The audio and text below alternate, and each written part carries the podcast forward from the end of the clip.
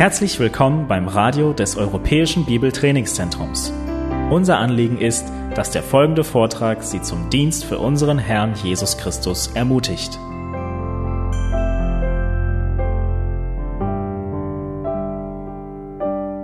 Wie manche von euch es schon wissen, äh, züchte ich gerne Hunde.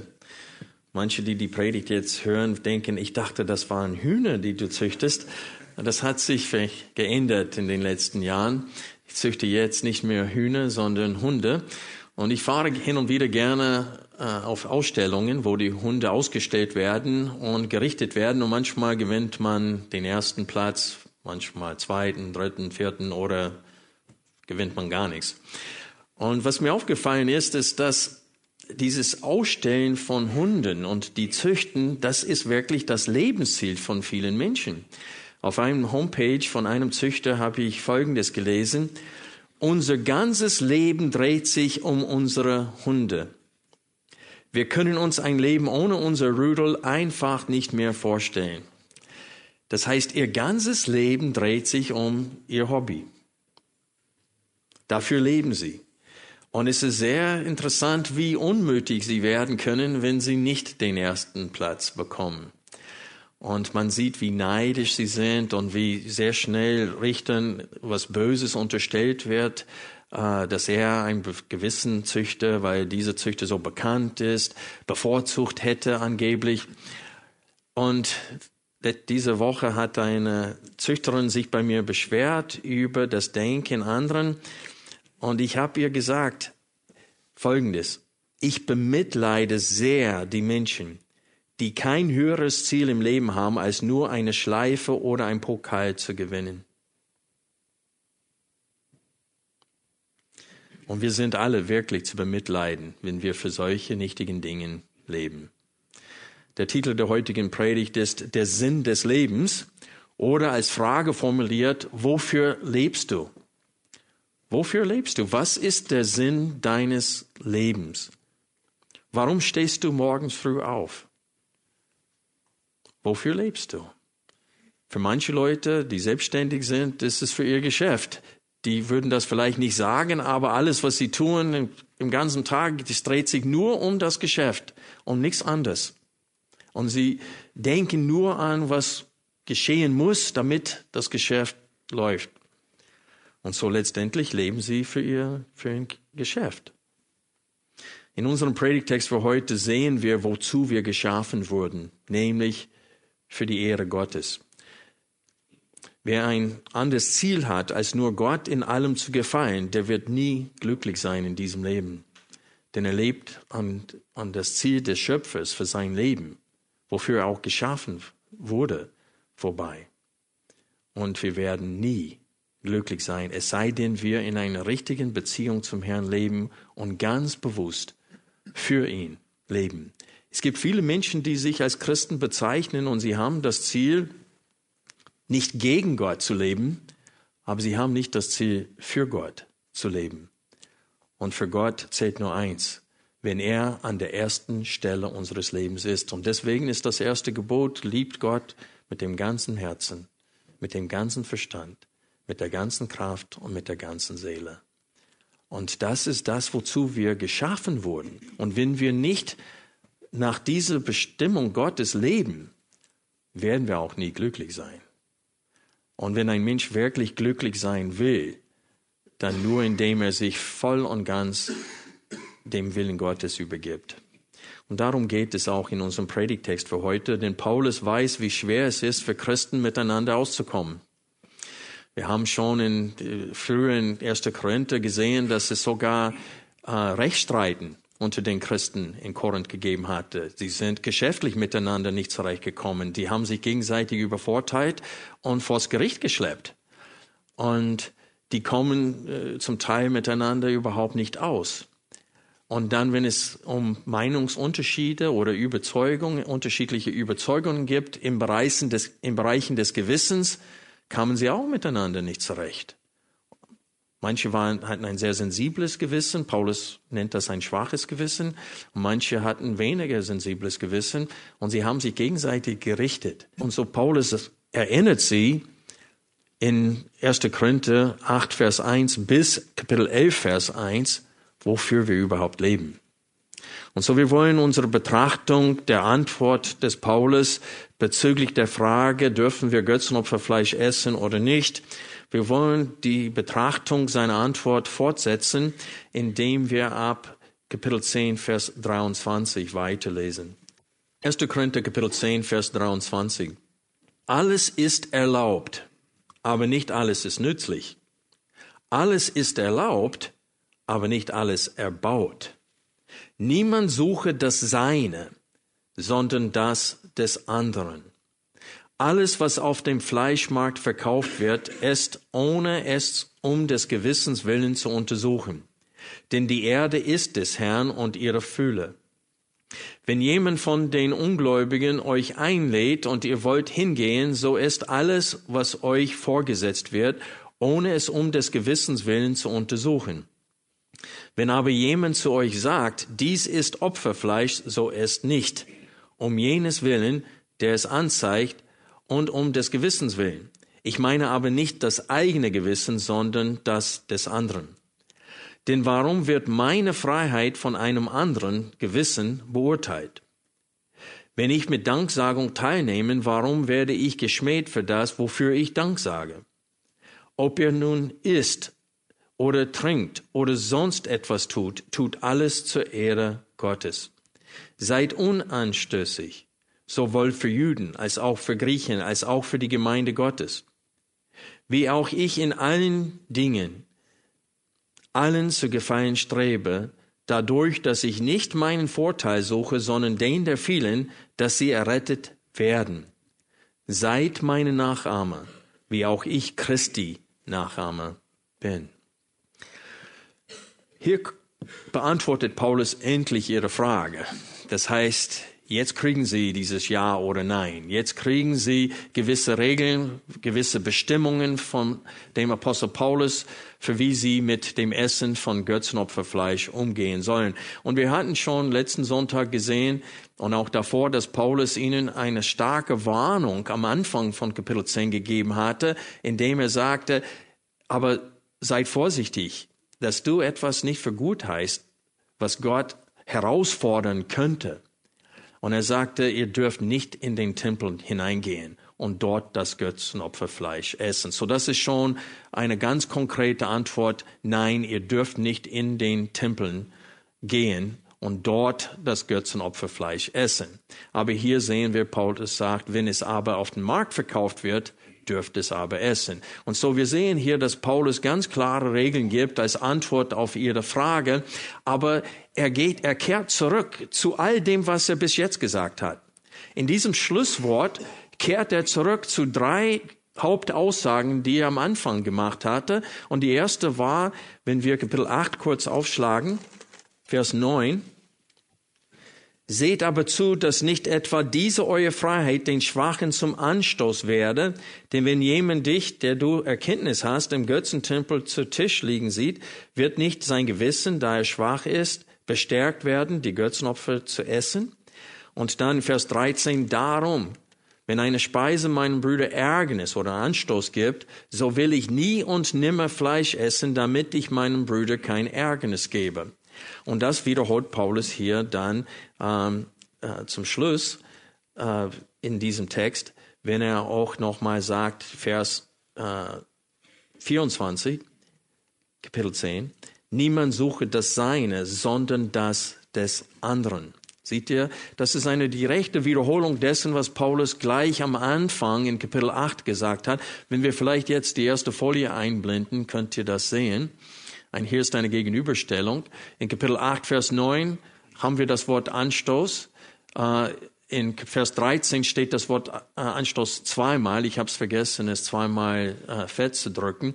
Aber es steht darum, wenn eine Speise meinem Bruder Anstoß gibt, so will ich äh, nimmer mehr Fleisch essen, damit ich meinem Bruder keinen Anstoß gebe. Und dann sehen wir in Kapitel 10, Vers 23, alles ist erlaubt, aber nicht alles ist nützlich. Alles ist erlaubt, aber nicht alles was? Erbaut.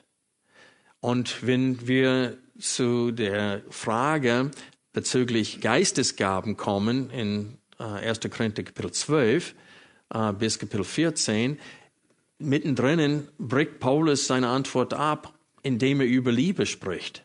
Und er sagte, ihr wollt die Geistesgaben ohne Liebe anwenden. Ihr nützt die Geistesgaben für die eigene Ehre. Und dann definiert er, wie die Liebe ist. Und er sagt in Kapitel 14, dass die Geistesgaben gegeben wurden zur Erbauung des Leibes Jesu Christi. Und so, er, er will ihnen deutlich machen, dass auch wenn wir Freiheit in Christus haben, alles ist mir erlaubt, was nicht direkt verboten wird im Wort Gottes, dennoch nicht alles, was erlaubt ist, dient zur Erbauung. Und nicht alles, was erlaubt ist, ist nützlich. Und dann in Kapitel 10, Vers 32 haben wir äh, den Gedanken von Anstoß geben. Es steht, seid unanstößig, sowohl für Juden als auch für Griechen, als auch für die Gemeinde Gottes. Aber wir sehen auch hier das Vorbild des Paulus, wie auch ich in allen Dingen allen zu gefallen strebe. Und woher haben wir davon gelesen? In seiner Antwort in Kapitel 9. In Kapitel 9 lesen wir ab Vers 12, wir haben aber von diesem Recht keinen Gebrauch gemacht, sondern wir ertragen alles, damit wir dem Evangelium Christi kein Hindernis bereiten. Und äh, Vers 15. Ich aber habe von keinem dieser Dinge Gebrauch gemacht. Ich habe dies jedoch nicht, das ist nicht das, was ich meine, bisschen später hier, Vers 19. Denn obwohl ich allen gegenüber frei bin, das heißt, alles ist mir erlaubt, habe ich mich allem zum Sklaven gemacht, damit ich so viel wie möglich, so viele wie möglich gewinne. Und ich bin den Juden wie ein Jude geworden, damit ich die Juden gewinne. Denen, die untergesetzt sind, das heißt die Heiden, oder oh, das sind die Juden, wie eine untergesetzt, obwohl ich selbst nicht untergesetzt bin. Damit ich die, welche untergesetzt sind, gewinnen. Und jetzt spricht er von den Heiden, denen, die ohne Gesetz sind, wie eine ohne Gesetz. Und so Paulus sagt uns auch, warum er das tut. Vers 22, den Schwachen bin ich ein Schwacher geworden, damit ich die Schwachen gewinne. Ich bin allen alles geworden, damit ich auf alle Weise einige errette. Now vergleiche das nochmal mit Kapitel 10, Vers, 2, äh, Vers 33. Wie auch ich in allen Dingen allen zu gefallen strebe, dadurch, dass ich nicht meinen Vorteil suche, sondern der vielen, den der vielen, dass sie gerettet werden. Und so wir sehen hier, dass Paulus äh, ganz zum Schluss deutet zurück auf sein Vorbild, wovon er erzählt hatte in Kapitel 9. Und so das Schlusswort hier geht zurück auf alles, was Paulus bis jetzt schon gesagt hat. Auch wenn er in Kapitel 10, Vers 31 sagt, dass wir alles zur Ehre Gottes tun sollen. Ob ihr nun isst oder trinkt oder sonst etwas tut, tut alles zur Ehre Gottes. Und das erinnert mich an das, was er in Kapitel 8 geschrieben hat. Was hat er in Kapitel 8 über das, was wir über Gott wissen, gesagt? Vergleiche bitte in Kapitel 8. Ich glaube, das ist Folie 3. Können wir vielleicht jetzt kurz zeigen.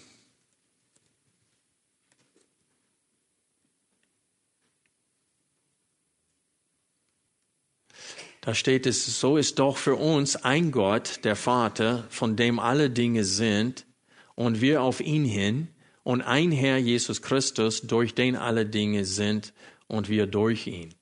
Und so steht hier, dass Gott alles geschaffen hat und uns auf ihn hin. Das heißt, Gott hat uns für sich geschaffen. Versteht ihr? Das ist genau dasselbe, ob ihr isst oder trinkt oder sonst was tut, tut alles zur Ehre Gottes, denn Gott hat uns dafür geschaffen. Gott hat uns geschaffen auf sich selbst hin. Das heißt für sich selbst. Und wenn wir nicht für Gott leben, leben wir an dem Willen Gottes vorbei. Es genügt nicht, dass wir versuchen, gewisse Sünden zu meiden. Es geht in Gottes Augen darum, dass wir ganz bewusst und ganz gezielt wahrnehmen, dass er uns für sich geschaffen hat. und dass wir verpflichtet sind, aus Freude für ihn zu leben. Das setzt aber voraus was? Dass wir nicht mehr für uns leben. Und es ist traurig, dass so viele Menschen, wenn sie, wenn sie verleitet werden, im Herzen über Gott zu schimpfen, es ist, weil sie meinen, Gott versagt irgendwie ihnen gegenüber, indem er ihnen das nicht gibt, was sie in diesem Leben haben wollen. Und für viele Menschen ist Gott nur ein Vitamin. Der soll, er ist dafür da, um ihnen zu helfen, ihre Träume zu verwirklichen. Und so ihre Gebete sind sehr selbstsüchtig. Es geht darum, dass Gott ihnen in ihrer Karriere hilft, dass Gott alles für sie tut, was sie meinen, sie nötig haben, um glücklich zu sein hier auf Erden. Aber wir wurden nicht dazu geschaffen. Der Mensch wurde für Gott geschaffen.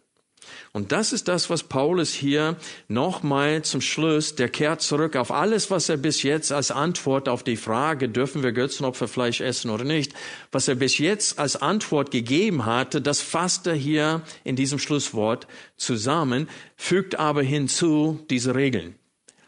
Und jetzt wollen wir nochmal durch diesen Text durchgehen, indem wir die Definition des Christseins betrachten. Und ich hoffe, dass das euch auffällt, dass Paulus viel mehr tut hier als nur die Frage beantworten. Er, er sagt ihnen, was es heißt, Christ zu sein. Deswegen müssen wir uns völlig auseinandersetzen mit der Antwort auf diese Frage, auch wenn wir nicht mehr dieselbe Frage haben. Heutzutage haben wir nicht, normalerweise nicht die Frage, darf ich Götzenopferfleisch essen? Hast du je diese Frage gehabt. Ich habe es nie gehabt. Aber vielleicht in manchen Kulturen ist diese Frage noch aktuell. Aber die Antwort ist immer noch auf jeden Fall aktuell für uns, weil seine Antwort zeigt uns, was es heißt, überhaupt ein Christ zu sein. Und er, und er bringt es auf den Punkt, wenn er sagt, ahme mich nach, wie ich auch Christus nachahme. Und das ist, was es heißt, ein Christ zu sein. So unter der Definition des Christseins würde ich sagen, erstens, tue nichts, was deinen Brüder im Herrn zum Stolpern bringen könnte, auch wenn dies den Verzicht auf Freiheiten für dich bedeutet. Und wie wir vorhin gelesen haben, alles ist erlaubt, Vers 23, Kapitel 10, aber nicht alles ist nützlich. Alles ist erlaubt, aber nicht alles erbaut und niemand suche das Seine, sondern das des anderen. Fällt euch andere Bibelstellen ein in, in anderen Briefen, wo Paulus Ähnliches sagt? Schlagt kurz Philippe 2 auf. Philippe 2, ich lese ab Vers 1. Wenn es nun irgendeine Ermunterung in Christus gibt, wenn irgendeinen Trost der Liebe, wenn irgendeine Gemeinschaft des Geistes, wenn irgendein herzliches Mitleid und Erbarmen, so erfüllt meine Freude, dass ihr dieselbe Gesinnung und dieselbe Liebe habt, einmütig, eines Sinnes seid, und dann sagt er, nichts aus Eigennütz oder eitler Rumsucht tut, sondern dass in der Demut einer den anderen höher achtet als sich selbst. Und hier kommt es, Vers 4.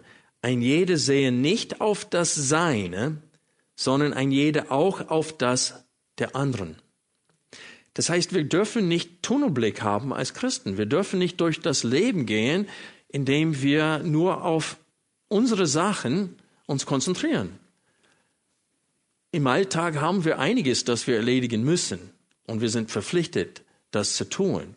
Und wir müssen uns in gewisser Hinsicht darauf konzentrieren. Aber wir sollen keinen Tunnelblick haben, so dass wir nur unsere Bedürfnisse, nur unseres Vorhaben sehen. Sonst können wir diesem Text nicht gehorchen. Und wir können Jesus auch nicht nachahmen diesbezüglich. Und später im Text in Philippa 2 wird Timotheus herangeführt als Beispiel und Paulus sagt, ich habe keinen anderen, der so ist wie Timotheus, der aufrichtig für das Euer besorgt sein wird. Das heißt, Timotheus lebte für Gott, indem er für die Gemeinde lebte. Es ist für mich sehr interessant, dass wir erwarten von Missionaren, dass sie auf ihre Verwandtschaft verzichten, auf ihr Freundenkreis verzichten, auf ihre Heimat verzichten. Früher war es noch viel schlimmer. Die, sie sind auf einem Schiff gestiegen und haben ihre Heimat nie wiedergesehen. Und es gab nicht E-Mails, es gab nicht äh, WhatsApp, es gab nicht alle diese, äh, wie heißt das, Face, weiß was, Social Media. Es gab nicht die Möglichkeit, äh, trotzdem in Verbindung mit Menschen zu bleiben. Die waren wirklich auf sich gestellt. Und wir sagen, ja, mussten sie. Das ist dieser Missionsbefehl. Wir sollen in alle Welt gehen. Aber warum erwarten wir, dass sie so ein Opfer machen, aber wir nicht? Warum sollten nur einzelne Christen so leben? Paulus fordert alle Christen auf, so zu leben hier. Aufopfernd für anderen. Aber das setzt voraus, dass wir wissen, was Gott überhaupt tut. Gott hat einen, e, einen ewigen Ratschluss. Er hat Menschen vor Grundlegung der Welt auserwählt, dass sie zu seinen Kindern werden sollen und dass sie verwandelt werden sollen in das Bild Jesu Christi. Und Gott in seiner Souveränität hat es verordnet, dass wir teilhaben sollen an der Ernte. Dass Menschen durch Menschen gerettet werden. Das ist Gottes, äh, in, Gottes Entscheidung. Dass er anderen Menschen durch uns errettet. Und so, wir sind verpflichtet, mit Gott zu arbeiten. Als sein, seine Mitarbeiter. Und Paulus hat sich selbst ganz genau so gesehen. Schlag bitte 1. Korinther Kapitel 3 auf.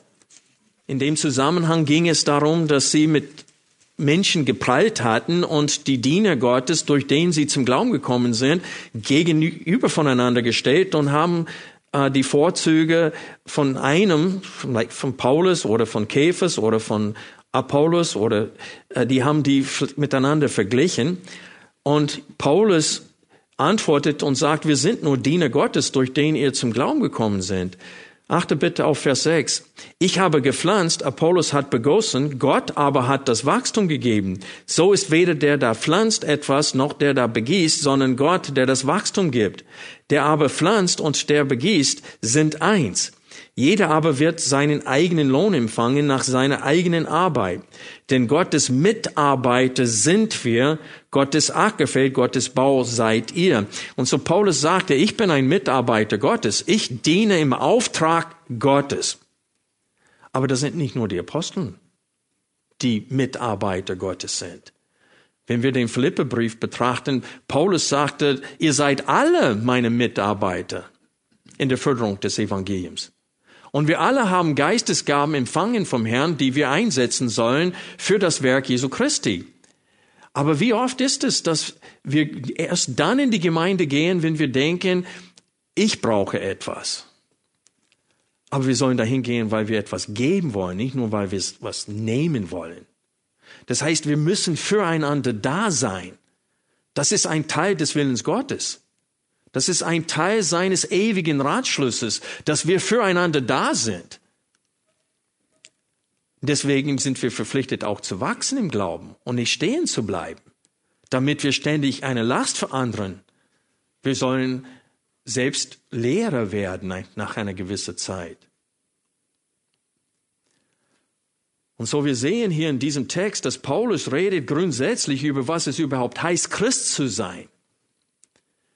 Und das erste ist, Vers 24, niemand suche das Seine, sondern das des anderen. Und das ist, wo wir alle versagen. Jakobus sagt, wenn, wenn wir wissen, dass etwas Gutes ist, dass wir es tun sollen und tun es nicht, dem ist es Sünde, steht es da. Und so Sünde ist nicht nur, indem ich Ehebruch begehe. Sünde ist, in, indem ich Not sehe und nicht helfe.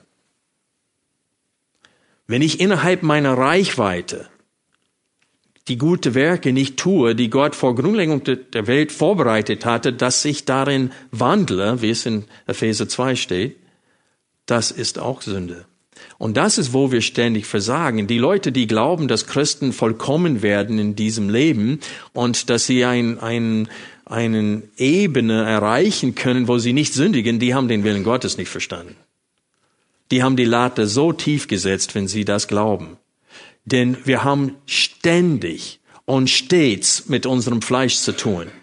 Wir kämpfen ständig damit, ob ich das für mich tue oder ob ich etwas für jemand anderes tue. Und wir kriegen das nicht immer hin. Wir nehmen nicht jede Gelegenheit wahr, die der Herr uns im Wege stellt, wo wir gute Werke tun konnten. Und es ist klar, dass unser Gewissen eingeschaltet werden muss. Manchmal wollen wir etwas für uns kaufen und hier in Europa ist es ziemlich einfach. Hier in Deutschland, mein Nachbar sieht genauso aus wie ich. Und wenn ich mir was gönnen will, ist es kein Problem. Aber als ich Missionar war auf den Philippinen, sah das anders aus. Du hast Armut und Reichtum leben direkt nebeneinander. Und du hast arme Menschen überall. Und die haben nicht so ein soziales Netzwerk wie hier in Deutschland. Und dann willst du dir was kaufen und dann denkst du, soll ich mir das gönnen oder nicht? So und so könnte das vielleicht eher gebrauchen, das Geld. Und dann dein Gewissen ist wieder im Spiel. Und dann kämpfst du und ringst du mit dir selbst äh, um, einfachst, um die einfachsten Sachen. Aber wenn du irgendwo lebst, wo alle ziemlich genug haben, dein Gewissen irgendwann mal ist nicht mehr aktiv bezüglich solcher Dingen. Aber Paulus gibt uns etwas Grundsätzliches über das Christsein hier, indem er sagt, niemand suche das Seine, sondern das des anderen.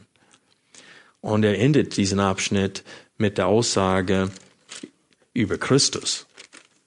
Und er sagt, Vers, Kapitel 11, Vers 1, seid meine Nachahmer in dieser Sache, wie auch ich Christi Nachahmer bin. Und wir kommen noch zu diesem Punkt. Aber als allererstes wollte ich betonen, wir dürfen nichts tun, was unseren Brüder oder unsere Schwestern äh, niederreißen würde oder zum Stolpern bringen würde. Und das soll uns ein ernsthaftes Anliegen. Und das war nicht das Herz äh, von vielen in der Gemeinde in Korinth. Und deswegen musste Paulus das betonen. Alles ist uns erlaubt, aber nicht alles ist nützlich. Wir können jetzt Folie 2 zeigen. Bereits in Kapitel 6 hat Paulus diesen Spruch zitiert. Ich glaube, dass dieses alles ist mir erlaubt sollte ein Gänsefüßchen sein, weil ich glaube, dass das ein Teil ihres Briefes an Paulus ist, dass das ein direktes Zitat. Und Paulus hat das in Kapitel 6, Vers 12 zitiert. Alles ist mir erlaubt, aber nicht alles ist nützlich. Und so fängt er auch an in Kapitel 10, Vers 23. Und dann sagt er, alles ist mir erlaubt, aber ich will mich von nichts beherrschen lassen, weil in dem Zusammenhang in Kapitel 6 geht, ging es um Unzucht und wie man mit seinem Leib umgeht. Und die hatten gesagt, Sex ist einfach ganz normaler Appetit, die wir alle haben.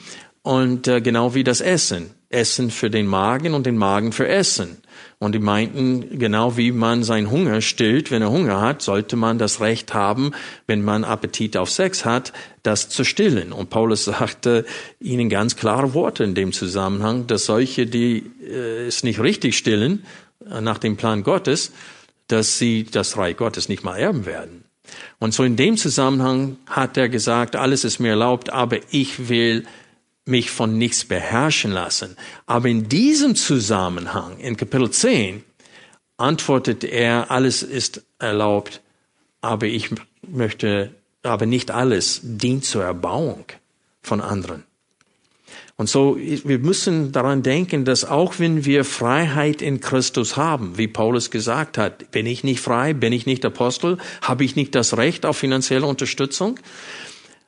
Aber es heißt nicht, dass wir immer Gebrauch davon machen, weil es ist nicht immer nützlich. Zusammengefasst würde ich Folgendes sagen. Nicht alles, was nicht verboten ist, dient zu unserem Besten. Es ist nicht immer nützlich. Wir sollen dafür sorgen, dass wir uns von keiner Sache beherrschen lassen und dass alles Denken, Tun und Reden zur Erbauung anderen dient. Und das ist, das Hauptproblem ist, das ist nicht mal unser Ziel, wenn wir aufwachen. Wir wachen auf und wir haben es nicht mal als Ziel, anderen zu erbauen. Das erste, was wir öfters im Sinne haben, ist Kaffee. Und ich verstehe das. Mir geht's genauso. Aber wir müssen uns so trainieren, dass wir aufstehen und denken, wie kann ich meinem Ehepartner dienen? Wie kann ich meinen Kindern dienen? Wie kann ich anderen dienen? Und wir müssen uns trainieren, so zu denken. Es ist interessant, dass Paulus oft innerhalb des 1. Korintherbriefes den Verzicht auf Rechte betont. Es ist nicht erst hier in sein, äh, bei seiner Antwort auf die Frage bezüglich des Essens oder Nichtessens von Götzenopferfleisch, sondern in 1. Korinther 6, Vers 7 lesen wir Folgendes. Es ist nun schon überhaupt ein Fehler an euch, dass ihr Rechtsstreitigkeiten miteinander habt. Warum lasst ihr euch nicht lieber Unrecht tun? Warum lasst ihr euch nicht lieber übervorteilen?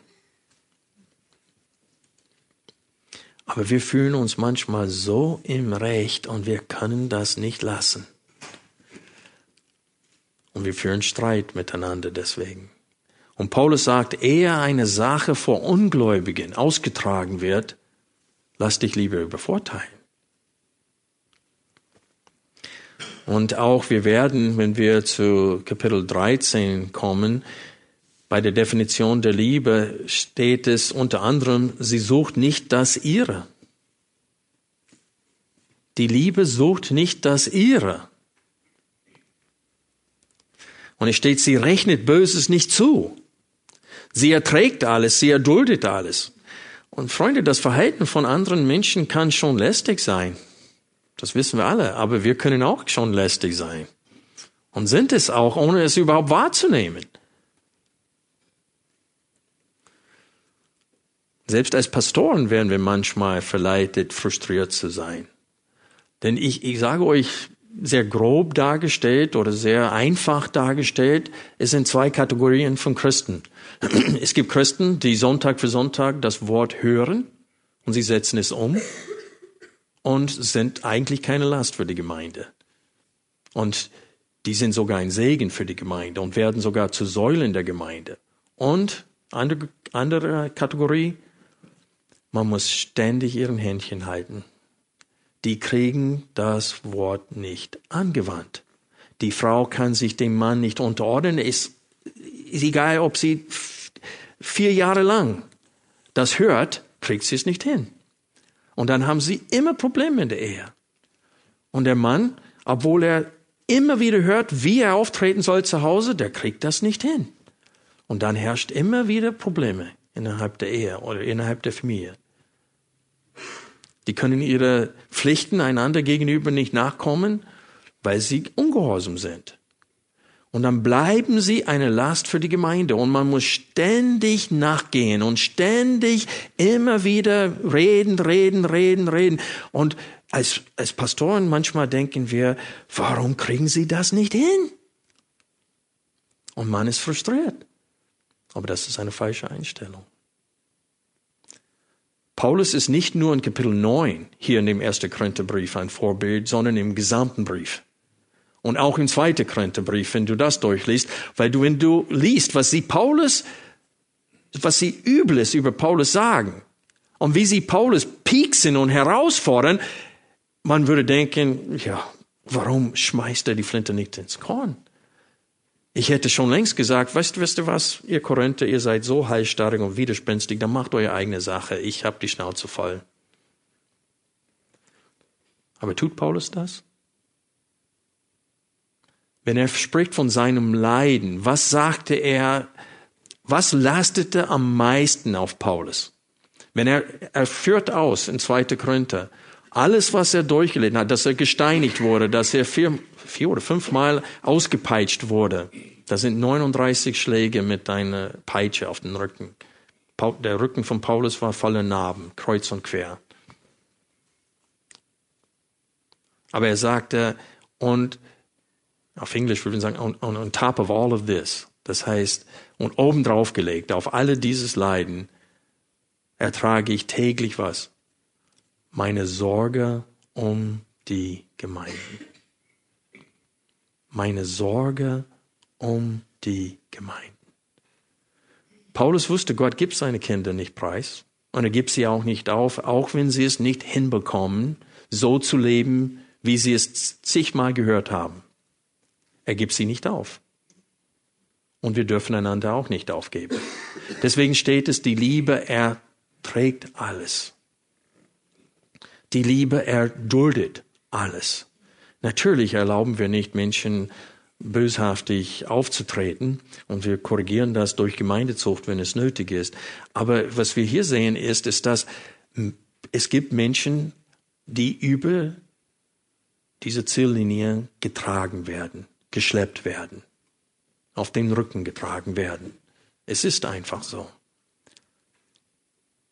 Wo manche laufen über die Ziellinie in das Reich Gottes hinein, manchen werden geschleppt und getragen. Und wir müssen verstehen, es ist nicht unsere Aufgabe, diese Christen zu richten. Es ist unsere Aufgabe, immer wieder neu anzusetzen, immer wieder neu sie aufzurufen, Buße zu tun, immer wieder neu sie zu fördern im Glauben und dafür zu sorgen, dass wir selbst kein Hindernis sind für die. Das ist unsere Aufgabe. Und das ist, was es heißt, Christ zu sein. Gibt Jesus die Schafe, die ihnen anvertraut wurden, preis? Nein. Und wir dürfen es auch nicht.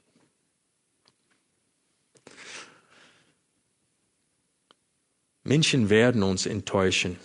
Aber wenn wir Gottes Vorhaben mit Menschen im Sinne haben und lernen, Menschen aus der Sicht Gottes zu sehen, dann sind wir bereit, zusammen mit Gott für die Rettung und Heiligung seiner Auserwählten zu arbeiten. Punkt. Ob sie uns enttäuschen oder nicht. Wenn wir uns jetzt die Verse 25 bis 30 in Kapitel 10 anschauen, dann sehen wir, dass selbst bei diesen Regeln bezüglich des Essens von Fleisch es darum geht, dass wir Ungläubige kein Hindernis zum Glauben an Jesus Christus im Wege stellen sollen. Seht ihr das hier? Steht hier alles, was auf dem, hier ist Regel Nummer eins, alles, was äh, auf dem Fleischmarkt verkauft wird, ist, ohne es um des Gewissens willen zu untersuchen. Das ist Regel eins hier. Das heißt, ist alles, was auf dem Fleischmarkt verkauft wird, frage danach äh, nicht nach, woher das Fleisch kommt. Punkt. Das ist die erste Regel, Paulus gibt. Und er tut das hauptsächlich für die, die ein schwaches Gewissen haben. Er sagt hier, als Apostel Jesu Christi, helfe ich dir mit deinem schwachen Gewissen. Hier ist, was du tun kannst und sollst. Wenn du auf dem Markt bist, frag nicht nach, ob das geschlachtet wurde zu einem Götzen oder nicht. Kauf es und es, und ess es, ohne zu fragen, woher es kommt. Und was ist die Begründung, die Paulus gibt in Vers 26? Denn die Erde ist des Herrn und ihre Fühle. Und das ist ein Zitat aus Psalm 25. Das heißt, alles gehört Gott und alles kommt aus seiner Hand. So letztendlich das Fleisch, ob es geopfert wurde zu einem Götzenopfern oder nicht, ist alles gehört Gott. Und die andere Bibelstelle ist Psalm 50, wo eine ähnliche Aussage zu sehen ist. Und da steht es über das Fleisch. Wir lesen im Psalm 50 ab Vers 8 folgendes. Nicht wegen deiner Schlachtopfer tadle ich dich, auch deine Brandopfer sind beständig vor mir. Ich nehme keinen Stier aus deinem Haus, noch Böcke aus deinen Hürden, denn mein ist alles Getier des Waldes, das Vieh auf tausend Bergen. Ich kenne alle Vögel der Berge und was sich tummelt im Feld ist mir bekannt. Wenn mich hungerte, ich würde es dir nicht sagen, denn mein ist die Welt und ihre Fülle. Und das ist, was Paulus meint, wenn er sagt, die Begründung ist, letztendlich kommt das alles aus Gottes Hand, weil alles Fleisch gehört ihm. Alle Vieh auf einem tausend Hügeln gehört ihm und so letztendlich das Fleisch kommt von Gott.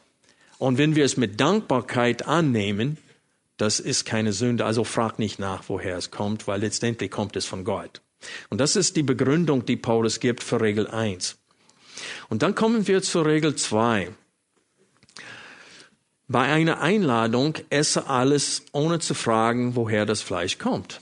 Das sehen wir äh, in Vers äh, 27. Wenn jemand von den Ungläubigen euch einlädt und ihr wollt hingehen, so ist alles, was euch vorgesetzt wird, ohne es um des Gewissens willen zu untersuchen. Äh, wenn aber jemand zu euch sagt, und hier kommt Regel 3, dies ist Opferfleisch, so es nicht, um jenes willen der es anzeigt. Und Paulus macht deutlich hier, dass er meint nicht um des eigenen Gewissens willen, sondern, weil das gilt, Regel 1 gilt immer noch. Das ist von dem, denn es alles gehört dem Herrn und es kommt letztendlich von ihm. Und wenn du es mit Dankbarkeit annimmst, dann ist das okay. Aber was er hier sagt ist, selbst hier sind wir verpflichtet, äh, nach dem Gewissen von ungläubigen Menschen zu handeln. Dass wir kein Hindernis im Wege stellen. Es gibt Dinge, die für uns keine Sünde sind, aber im Augen der Welt sind sie Sünde. Obwohl sie gar nicht kind, keine Kinder Gottes sind. Äh, als wir Missionaren auf den Philippinen waren, äh, das waren eher unter den Gläubigen, aber insgesamt in der Gesellschaft wurde es für richtig gehalten, dass Christen nicht Alkohol konsumieren sollen. Und so als wir da waren, haben wir es. Wir haben uns kein Glas Wein abends gegönnt oder sonst was. Wir haben uns an das Gewissen des Volkes gehalten. Und mir wurde gesagt von Missionaren, die äh, tätig sind unter Muslime, die sagen, dass für die, du bist kein Mann Gottes, wenn du Alkohol trinkst. Und so, obwohl sie selbst ein reines Gewissen haben, dass äh, zum Beispiel ein Glas Wein abends keine Sünde ist, haben sie freiwillig, verzichten sie freiwillig daraus. Weil in den Augen der Ungläubigen ist es eine Sünde. Und so sie passen sich dem Gewissen der Ungläubigen an in dem Fall. Und wenn sie eingeladen sind, sagen sie nein, wenn es ihnen angeboten wird. Und so das ist genau das, was Paulus hier meint. Ich gebe noch, euch noch ein Beispiel. Als ich nach Deutschland kam, habe ich mich geärgert über diese ganze religiöse Feiertagen.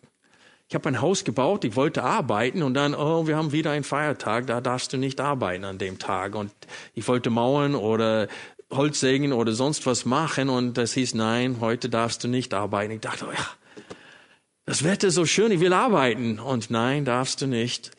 Und ich habe mich an das Gewissen des Volkes angepasst und habe nicht gearbeitet an solchen Tagen, aber ich wollte es.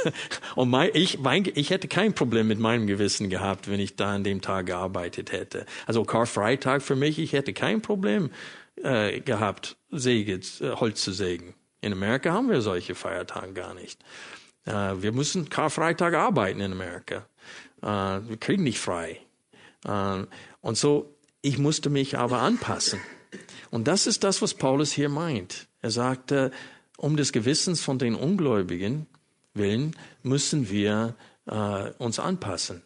Aber er sagt, dass wir unsere Gewissen nicht richten lassen sollen von anderen. Und ich komme gleich zu dem Punkt. Aber ich wollte euch noch ein Beispiel geben. Ich hatte damals als Beispiel in Kapitel 8 das gegeben.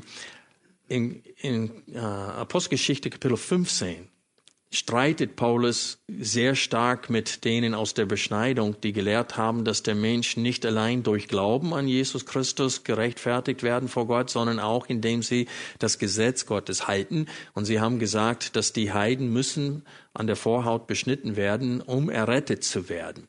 Und Paulus hat energisch äh, dagegen gehalten. Und ihm wurde auch Recht gegeben. Aber gleich im nächsten Kapitel steht es folgendes, Kapitel 16, Vers 3, Paulus wollte, dass diese, das heißt Timotheus, mit ihm auszog und er nahm und beschnitt ihn um der Juden willen, die in jenen Orten waren, denn sie kannten alle seinen Vater, dass er ein Griecher war. Und das ist genau das, was Paulus meint in Kapitel 9, wenn er sagte, ich bin denen, die unter dem Gesetz sind, wie einer, der unter dem Gesetz ist. Und er wusste, die würden gucken, was ist mit Timotheus, du darfst nicht mit ihm in den Tempel rein, der ist unrein, weil seine Mutter war eine Jüdin. Das lesen wir in den ersten zwei Verse davor. Aber sie alle wussten, dass sein Vater ein ungläubiger Grieche war. Und so, ähm, Paulus sagt, aus praktischen Gründen, damit das Timotheus mitfahren konnten auf seinen Reisen, obwohl es gar nicht verlangt wird von Gott, haben sie ihn trotzdem äh, beschnitten.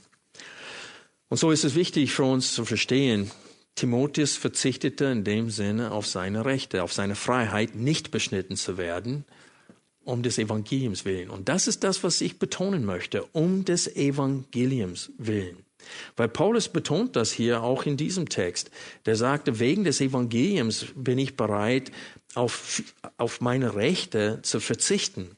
Und wir sehen das auch in Kapitel 9, wo Paulus sagte,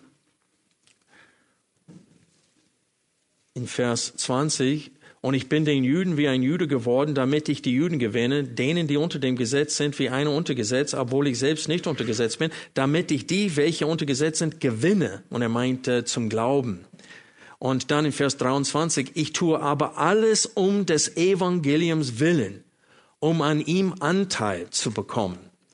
Und so um des Evangeliums willen verzichten wir auf unsere Freiheiten. Aber ich wurde, als wir Kapitel 8 betrachtet haben, wurde ich mehrmals gefragt, ja, aber wie gehe ich mit Menschen um, die eigentlich gesetzlich sind und ihr Gewissen mich aufzwingen wollen? Und so, ich wollte Zeit kurz nehmen in der heutigen Predigt und äh, kurz auf diese Frage eingehen. Es geht hier darum, dass wir bereit sind, wo nötig, auf diesen Genuss unserer Freiheit zu verzichten, um des Evangeliums willen. Und ich betone die Worte um des Evangeliums willen, weil ich bereits mehrmals äh, gesehen habe, dass es Menschen gibt, die nicht am Wanken sind, die haben kein, die, die werden nicht verleitet zur Sünde, aber sie wollen herrschen über das Gewissen anderen Christen. Zum Beispiel sollen wir keinen Fernseher haben, nur weil manche Christen ihn als eine Teufelskiste sehen. Das ist aktuell in unserer Gegend. Manche würden sagen, es ist eine Sünde, einen Fernseher zu haben.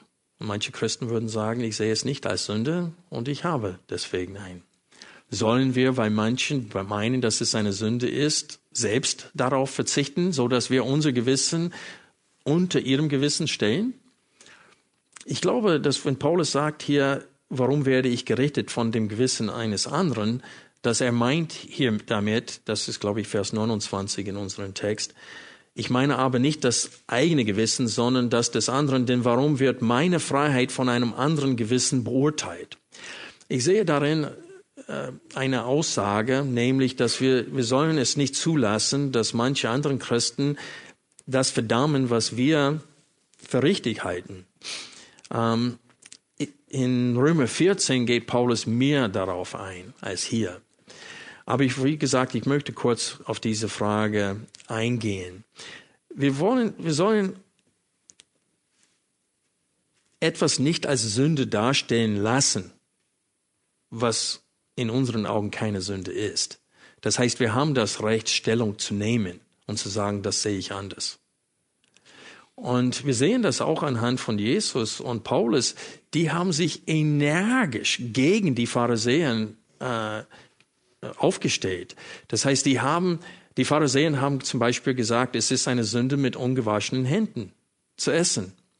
Und die haben gesagt, dass es eine Sünde ist, wenn am Sabbat geheilt wird. Hat Jesus sich ihrem Gewissen unterordnet? Nein. Im Gegenteil, hat sie provoziert, indem er hauptsächlich am Sabbat geheilt hat. Also der ging immer wieder am Sabbat in eine Synagoge und hat ganz bewusst Menschen geheilt. Er hat ganz bewusst mit ungewaschenen Händen gegessen, damit er sie auch konfrontieren konnte. Man kann Matthäus 15 lesen diesbezüglich. Also es gibt Zeiten, wo Christen, die als Gemeindepolizisten auftreten wollen und allen anderen bestimmen, wie sie zu leben haben, dass man muss ihnen ihre Grenzen zeigen und sagen, nein, so darfst du hier in dieser Gemeinde nicht auftreten. Wenn du das als Sünde für dich hältst, in Ordnung, aber du darfst das nicht sagen, dass das eine Sünde für allen ist. Ich gebe euch ein Beispiel. In unserer Gemeinde tun wir genau das, was Jesus und Paulus getan haben. Äh, wir konfrontieren äh, eine, ein falsche Maß, einen falschen Maßstab der Gerechtigkeit, indem wir nicht immer im Stehen beten. Manche Christen sagen, es ist Sünde, wenn du nicht aufstehst zum Gebet. Und das ist Sünde, dass sie das sagen. Da, da gehen sie weiter als die Schrift und stellen etwas her, das Gott nicht hergestellt hat. Es steht nirgendwo in der Bibel, dass du im Stehen beten musst, sonst ist es Sünde. Na klar, hat man auch die Knie gebetet oder man hat sich hingelegt. Aber es ist keine Sünde, wenn man sitzen betet. Und es ist auch wiederum keine Sünde, wenn man singt Lobpreis Gott gegenüber und die Hände dabei erhebt. Aber wir tun es öfters nicht, weil wir sagen, ich will nicht bezeichnet werden als Charismatiker. Aber es ist keine Sünde, wenn man die Hände heben würde. Aber wir würden manchmal einander richten. Wenn einer hier das vorne tun würde, würden wir denken, oh, das ist wahrscheinlich ein Charismatiker. Und das ist, was ich meine. Wir richten einander in Bereichen, wo wir einander nicht richten dürfen. Und es ist schon Sünde, dass wir einander in diesen Bereichen richten. Und deswegen, wer genaueres über, als Erklärung für diese Frage haben möchte, ich möchte euch hinweisen auf die Predigreihe über Römer 14, weil da bin ich auch, meine ich, äh, darauf eingegangen, weil Paulus sagt als erstes Prinzip, richtet einander nicht. Und wenn Menschen auftreten als Richter in der Gemeinde, dann haben die Hirten der Gemeinde die Verpflichtung, sie zurechtzuweisen diesbezüglich. Und ihnen zu sagen, das ist deine Überzeugung und wir gönnen dir diese Überzeugung, aber du darfst nicht äh, die, das Gewissen der anderen richten in diesem Bereich. Und das sehe ich auch hier in 1. Korinther 10, Vers 29, wo Paulus sagt, denn warum wird meine Freiheit von einem anderen Gewissen beurteilt oder gerichtet?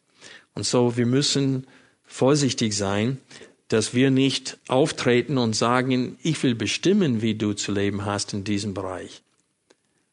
Ähm, weil mein Gewissen mir das nicht erlaubt, erlaube ich es auch dir nicht. Und so dürfen wir nicht auftreten im Herrn. Gut.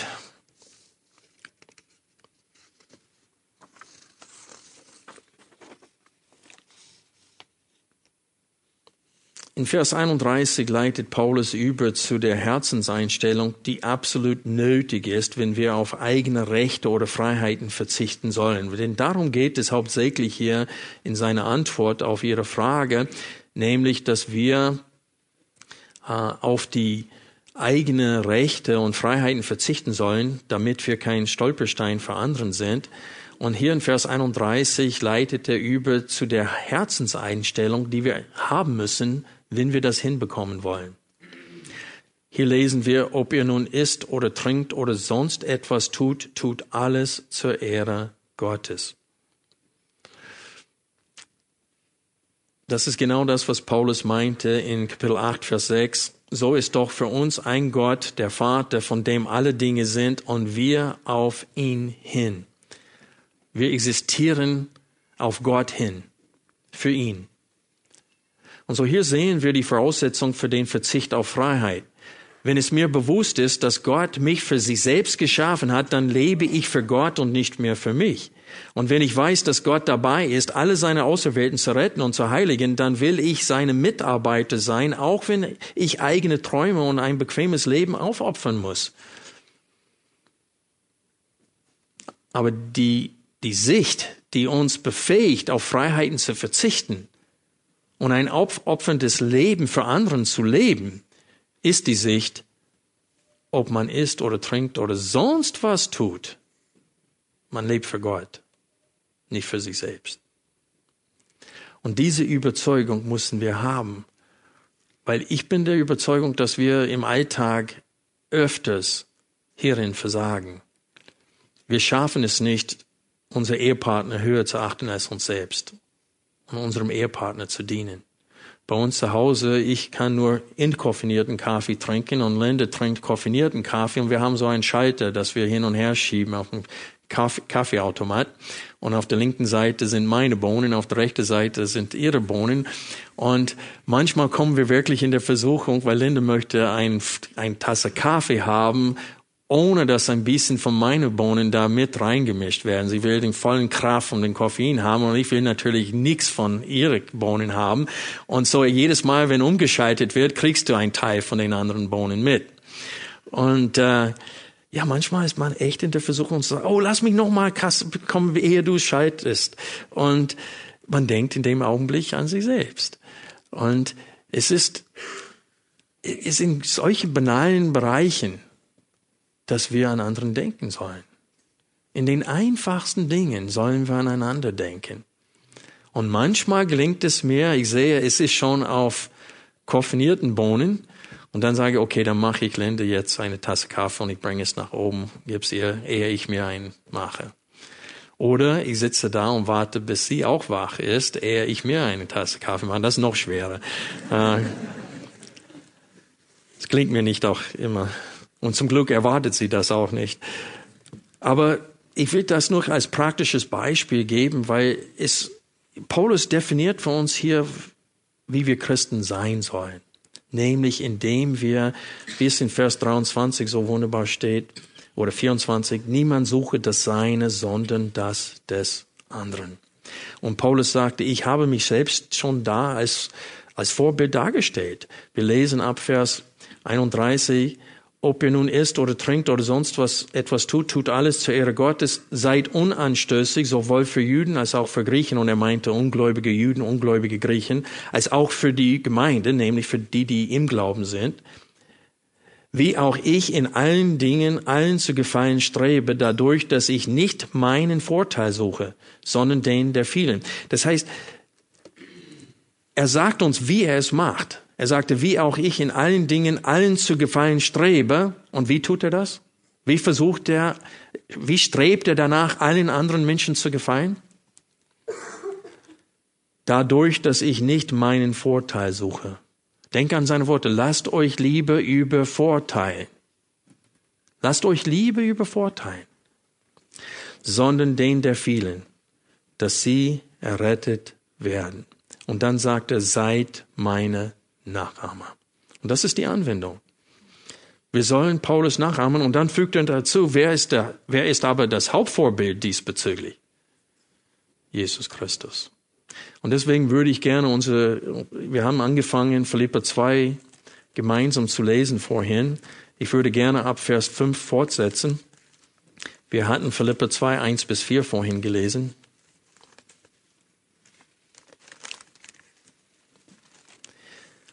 Ab Vers 5 steht es, habt diese Gesinnung in euch, diese Denkweise in euch, die auch in Christus Jesus war.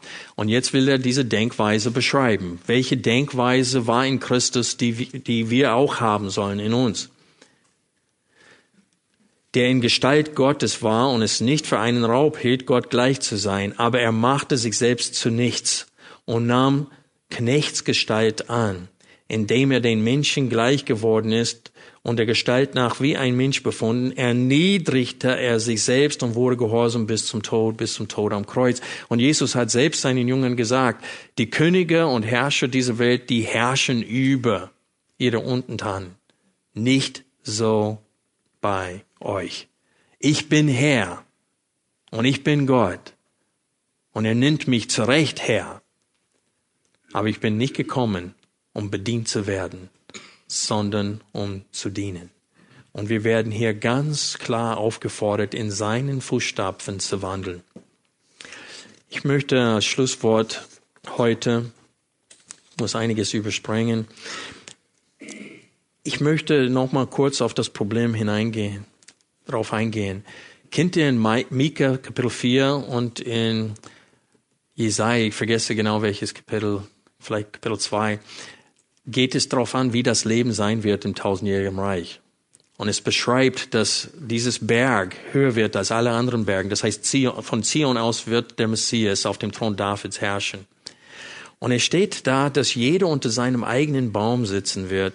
Es steht hier, und sie werden sitzen, jeder unter seinem Weinstock und unter seinem Feigenbaum, und niemand wird sie aufschrecken, denn der Mund des Herrn, der Herrscher, hat geredet. Und er spricht von diesem Genuss des Lebens unter einem vollkommenen König hier auf Erden für tausend Jahre. Und es steht, dass es keinen Krieg geben wird in der Zeit und so weiter. Und ich glaube, dass diese Verheißung wortwörtlich zu verstehen ist und dass wir tatsächlich das, wonach wir alle uns sehnen, eigenem Garten, eigenem Haus, eigenem Baum und wir werden uns darunter sitzen und das Leben genießen. Und das ist unser Problem. Wir wollen es jetzt schon haben. Und wir vergessen, wir sind noch nicht im tausendjährigen Reich. Gott ist aktiv dabei, Menschen zu retten und wir sind seine Mitarbeiter und wir müssen auf die Zukunft warten und auf dieses Vorrecht, ein gemütliches Leben zu führen, verzichten, damit wir aktiv im Auftrag Gottes einander gegenseitig dienen können. Und ich möchte das Lied mit euch kurz betrachten. Hoffentlich können wir es vielleicht auch nachher singen ein Leben gegeben für den Herrn der Welt. Wir lesen und wir singen das öfters, ein Leben gegeben für den Herrn der Welt, ein Leben gegeben für das, was wirklich zählt, ein Leben für Gott, für ihn allein. Das soll mein Leben sein. Und jetzt wissen wir, was das beinhaltet. Es heißt, einander höher achten als uns selbst.